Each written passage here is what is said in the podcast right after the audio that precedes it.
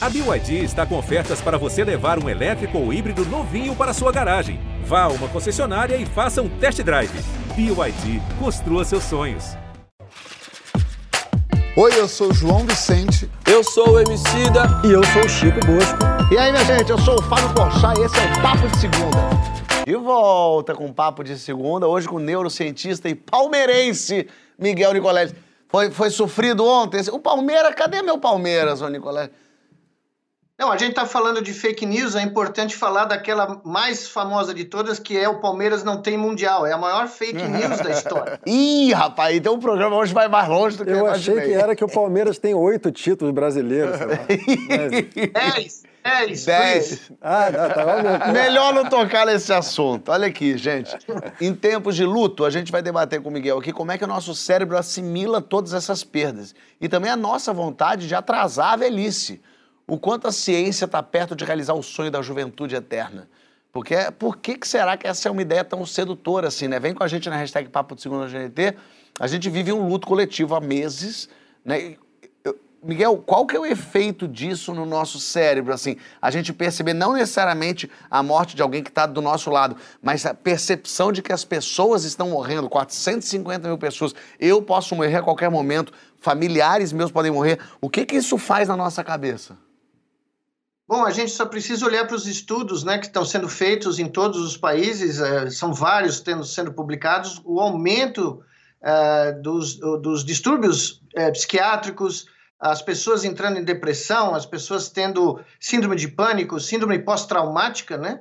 Eu fiquei completamente chocado logo em maio do ano passado, num estudo preliminar italiano, com 400 pessoas que tinham sido internadas em Bergamo, ah, né, que todos nós lembramos, as cenas chocantes, mas pessoas que saíram, não tiveram que ir para UTI, não ficaram ah, internadas durante longos prazos, mas metade dessa população, desse primeiro estudo, relatou ah, efeitos que pareciam com síndrome pós-traumática, distúrbios do sono, síndrome de pânico, depressão, e, e aí eu comecei a ver um, um fato que até então era muito ah, inesperado, pelo menos para mim, o tropismo desse vírus para o sistema nervoso, e mesmo que você não seja infectado, o que você está experimentando no seu entorno, no seu grupo social, né, que todos nós estamos experimentando, os amigos, parentes, eh, familiares, né, ou ficando doentes, ou ficando em estado mais grave, ou vindo a falecer, você começa a construir toda um, um, uma visão de mundo né, que leva o seu sistema a, a, um, a um limite. E todos nós estamos vivendo um, uma síndrome pós-traumática que eu comparo às síndromes pós-traumáticas de grandes batalhas, das grandes guerras da história. Tanto é que eu descrevi o que nós estamos passando no Brasil como a Stalingrado brasileira. Porque se você for olhar na comparação do número de vítimas e no período, Stalingrado foi até mais curto, mas no número de vítimas nós chegamos muito perto do que uh, os, os, os soviéticos sofreram né? E a história pós-batalha de Stalingrado é, é, muito semelhante com o que a gente está vendo nessa, nesse espalhamento no mundo uh, de casos de síndrome pós-traumática, distúrbios de pânico, depressão, até síndrome obsessivo-compulsiva, de, de limpeza. Né? As pessoas ficaram obcecadas com uh, manter um grau de limpeza Uh, devido a toda a, a panaceia da, da, pandemia, né? Total. Tem uma frase que a Monja Cohen me falou, que eu adoro repeti-la, que é, não é só a gente que está passando pela pandemia, a pandemia também está passando pela gente. Né? E mesmo que a gente não esteja sendo afetado com a, com a morte de um parente muito próximo, mas a gente está vendo as coisas acontecer. Existe um jeito menos ruim de lidar com isso? É, existe alguma forma melhor? É, eu acho que é importante também dizer que isso aconteceu na pandemia de 18, na gripe espanhola, aconteceu em Florença durante a peste, no século XIV. Nós estamos, aliás, reeditando comportamentos que foram descritos nos grandes relatos históricos uh, das grandes pandemias desde os egípcios. Né? Então, é um comportamento que está eh, sendo repetido.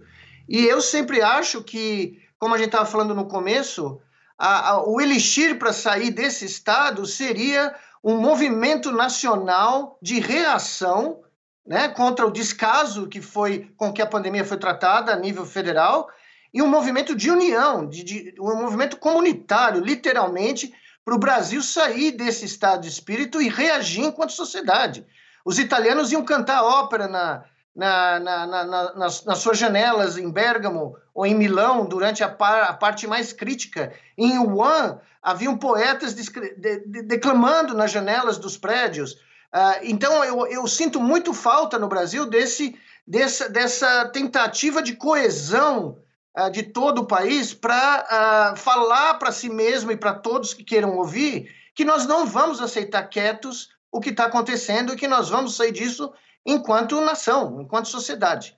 Perfeito. Eu acho que a, a luta, a luta e a resistência são os melhores elixires para o estado de catatonia e depressão que se espalhou pelo país. João, enfrentar o luto é duro, mas perceber a, a finitude da própria vida também é. Então começa a se falar muito de queria viver para sempre ou prolongar a vida ao máximo que puder. Cada vez mais a ciência fala sobre isso e as pessoas se rejuvenescem o tempo todo. Você queria parar em alguma idade? Para sempre? Por um tempo? Você queria escolher isso? o assunto está denso para essa pergunta, né? É. Eu quero parar em alguma idade.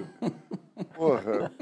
É, é, o assunto está muito pesado para falar sobre idade, eu acho. Acho que não, na, nada nesse momento. É, é, a única coisa que eu poderia dizer é que é mais sobre luto, assim, porque o, o, o luto é, foi uma coisa que eu vivi muito na minha vida, porque minha, meu pai morreu muito cedo, assim, eu lembro muito de querer não estar tá triste e querer pensar que, como a gente está falando aqui, né, que é um momento que passa na vida, sei, e, e, e, lembro da minha mãe dizendo assim para mim, não, fica triste sim, é, vive, essa, vive essa tristeza aí é, é de maneira intensa, assim, porque e eu acho que é importante que a gente sinta, e aí eu tá, que eu brinquei aqui que o assunto tá denso, hoje o programa inteiro tá, tá, tá dolorido, né?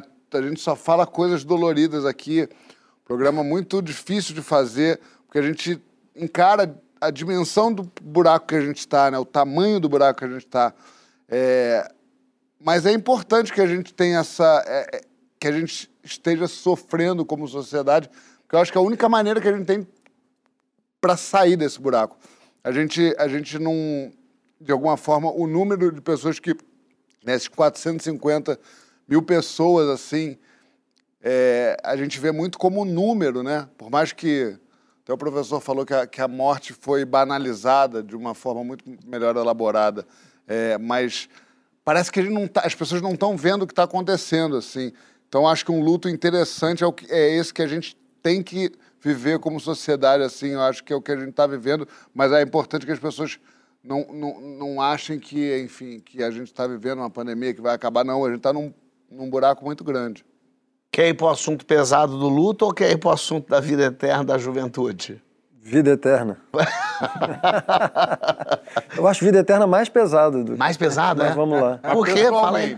Não, eu, eu, eu acho que tem um, tem um texto do Jorge Luiz Borges, o grande escritor argentino, né, sobre a imortalidade, em que o, o Borges diz sobre a finitude humana mais ou menos o que, não lembro se era o Churchill, quem é que falava sobre democracia, que a, a finitude é a pior coisa, a exceção de todas as outras, né? É, eu concordo com o Borges, assim, eu acho que a ideia de imortalidade é mais apavorante que a ideia de finitude. E hoje em dia a ideia de imortalidade está no horizonte, Miguel certamente é, saberá falar isso com mais recursos, né? mas mais segundo dizem alguns, está no horizonte tecnológico da nossa época, né? Eu acho isso muito assustador. Quando eu leio esses caras, esses caras, por exemplo, do Vale do Silício, os caras estão pensando transhumanismo, Kurzweil e tal, eu me sinto muito mal, Fábio. Eu te confesso que eu tenho apego à espécie humana. É hum. claro que a gente olhando numa escala muito vasta, né? A espécie humana é um, é um pequeno incidente ali, né? É, é muito pequeno aquilo, né? Mas, velho, eu sou humano, eu faço parte desse incidente, então eu sou muito apegado à nossa história humana e tal. E a gente está diante de um horizonte tecnológico que pode nos transformar em alguma coisa que não tem nada a ver com a espécie humana. Eu nem sei se poderá ser chamado mais de humano. Se a reprodução não for mais sexuada, se não houver mais envelhecimento celular, se não houver mais morte, se não houver mais singularidade genômica absoluta, poder clonar humanos, o que, que restará do humano? Eu não sei quanto a você, eu não consigo pensar nisso com alegria, não. Eu tenho, eu tenho, Dá um nervoso. eu tenho pânico, assim. A gente estava conversando sobre isso hoje mais cedo, viu, Miguel? E eu estava ficando angustiado com essa conversa, e alguém, acho que foi a Mari, na reunião, falou assim: não, mas, quando, mas nesse futuro, assim, vai ter a possibilidade de você se matar. Eu falei, ah, bom, graças a Deus. Não precisa, Francisco, não precisa nada disso. É, é só, é, só, é só o sol dar uma piscada e Ah, nós tem- sumimos. Pô, mas aí Tá. você tocou no meu pior pesadelo. Isso aí, então, é pior todos. Não, é- não, veja, a, a gente é tão antropomórfico, que a gente é tão egoísta, É. né? Eu, eu posso te contar uma história rapidinha, porque como Por eu inventei esse barato de ligar cérebros a máquinas para tentar não só estudar o cérebro, mas eh, criar ferramentas de reabilitação, né, para pessoas que ficaram paralisadas, pessoas que têm doenças neurológicas muito graves, eu fui convidado para falar num evento transhumanista, né? O pessoal achava que eu era o poster boy do transhumanismo. E eu cheguei e falei, desculpa, eu sou descendente de grego. E os deuses gregos, que eram todos imortais, eles estavam tão enf- em- bored, né, enfadonhos com a vida que eles tinham, que eles desciam na Terra para experimentar a maravilha de ser mortal. E todos eles vieram para cá, homens e mulheres, Afrodite, Zeus, Atenas, Apolo, não interessa. Todos vinham para cá porque a finitude da vida era tão atraente para eles que eles precisavam provar do gosto do que é ser mortal. Eu falei isso no evento de transhumanismo. Imagine como eu saí de lá. que maravilha. Então, é, eu só queria dizer para vocês: ah, o lema na, na academia profissional, nos cientistas profissionais, é o seguinte: nunca acredite num futurologista, porque ele sempre prevê algo que vai acontecer daqui a mil anos, como ninguém, nem ele, nem nós, vamos estar aqui para ver se é verdade. Tá? Você, o, o cientista José Luiz Cordeiro, ele disse que até 2045 a gente já vai poder escolher a idade que a gente quer. Que loucura, hein? Truco. Va- Vamos ver como é que ele explica isso aí pra ver como é que funciona. Ouve aí, Emicida. No futuro, vamos a ter pela primeira vez a possibilidade de não morrer e ainda melhor, de viver jovem, saudável, eh, com energia, com muitos anos de vida, de juventude. Hoje sabemos que o envelhecimento é um processo que podemos reverter. O cientista japonês Shinya Yamanaka ganhou o Prêmio Nobel de Medicina no ano 2012 por reverter o envelhecimento.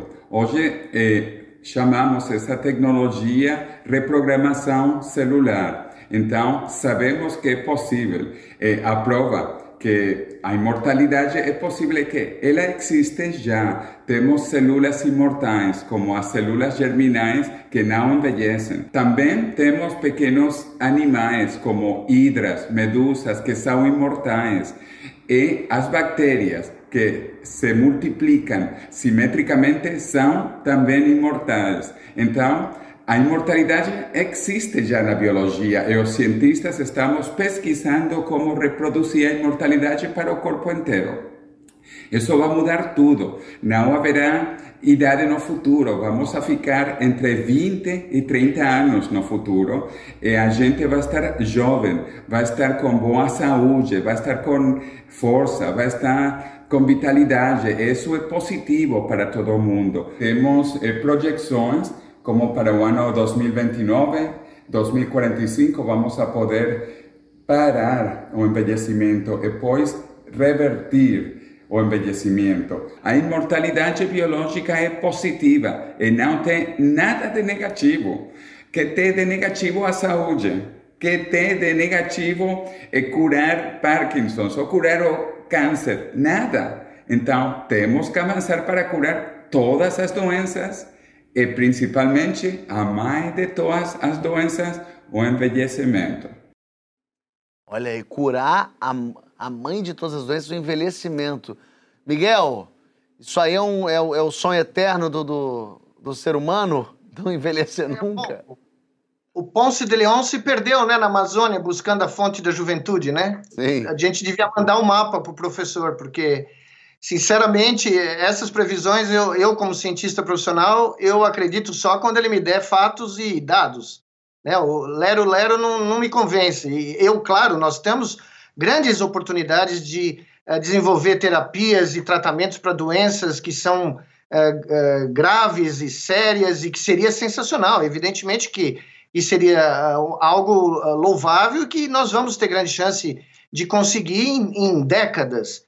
Agora, você falar que em 2045 nós vamos brecar o relógio da, da nossa senescência e todos nós. Bom, primeiro que eu jamais gostaria de ficar o resto da vida com 18 anos. Nem, mas nem. Como, vou fazer aqui uma. Vou tentar entrar no seu, no seu métier, Fábio. Nem morto eu queria ficar com 18 anos. É, não vale a pena, não vale a pena. Foi muito bom enquanto durou, né? Infinito enquanto durou, mas não. Uh, eu acho que existe todo um, um, fetiche né, de certos dogmas e certos problemas, quando, na realidade, Uh, nós estamos enfrentando crises globais, a pandemia é só uma delas, né? Nós estamos enfrentando uma crise climática, nós estamos enfrentando uma crise de abastecimento de água, nós estamos enfrentando uh, uh, uma crise de eh, miséria, de fome, né? Nós temos problemas gravíssimos globais que nos colocam, ou que deveriam ser prioridade, né, eh, nessa discussão, e enquanto à imortalidade, eu tive uma discussão por, por artigos e por livros com alguém que vocês devem conhecer, o, o Ray Kurzweil, que previa que em 2040 e poucos a, a, os computadores a, suplantariam a mente humana, né, com a inteligência artificial que não é nem inteligente nem artificial. Ela não é nem inteligente porque inteligência é uma propriedade dos organismos. E ela não é artificial porque ela é criada por nós. Né? Então, ah, nessa discussão ficou muito claro pelos argumentos que cada um dos lados pôs que é uma balela, é propaganda, é a igreja do Silicon Valley, é o culto da máquina que é, gera, é, gera né, essa, esse fetiche é, de que nós vamos ser substituídos. Nós não vamos ser substituídos. Primeiramente porque o nosso cérebro jamais será simulado por uma máquina digital, um computador, porque o nosso cérebro não é digital. E o nosso cérebro não foi construído por algoritmos, ele evoluiu por um, milhares e milhares de passos aleatórios, né, gerados nesse planeta que nós habitamos, nesse universo que nós uh, vivemos. Então existe toda uma apologia do milagre, né? E quando você apela para essa, essa, essas coisas como imortalidade, a superação do ser humano pela máquina, você cria evidentemente uma demanda, uma ansiedade e uma angústia, né? Uh, que gera um interesse. Mas uh, quando você está falando de cientista para cientista, profissional profissional, os exemplos todos dados são reais, existem. Agora, você escalar isso de uma hidra né, para um, um torcedor do Palmeiras e fazer o torcedor eh, virar imortal, vai um longo, longo caminho, se é que ele é possível nesse momento. E aí vem um envelopezinho de gordura e proteína com filete de, de RNA e bum, acaba com a brincadeira ou um flare solar, né? Então, uh, eu, eu, não, eu, não, eu não sou facilmente uh, convencido por esses argumentos, nunca fui. Sim. Emicida, você que já é um idoso desde a tenra idade, é, com essa, essa obsessão pela juventude, para todo mundo cada vez querer ser mais, mais jovem e estar tá cada vez mais aqui, é, velhice vai ser um fetiche? A pessoa que é que é idosa vai ser um menino, que objeto raro. Um dia eu conheci um velho. É, outro dia eu vi um velho, que doideira.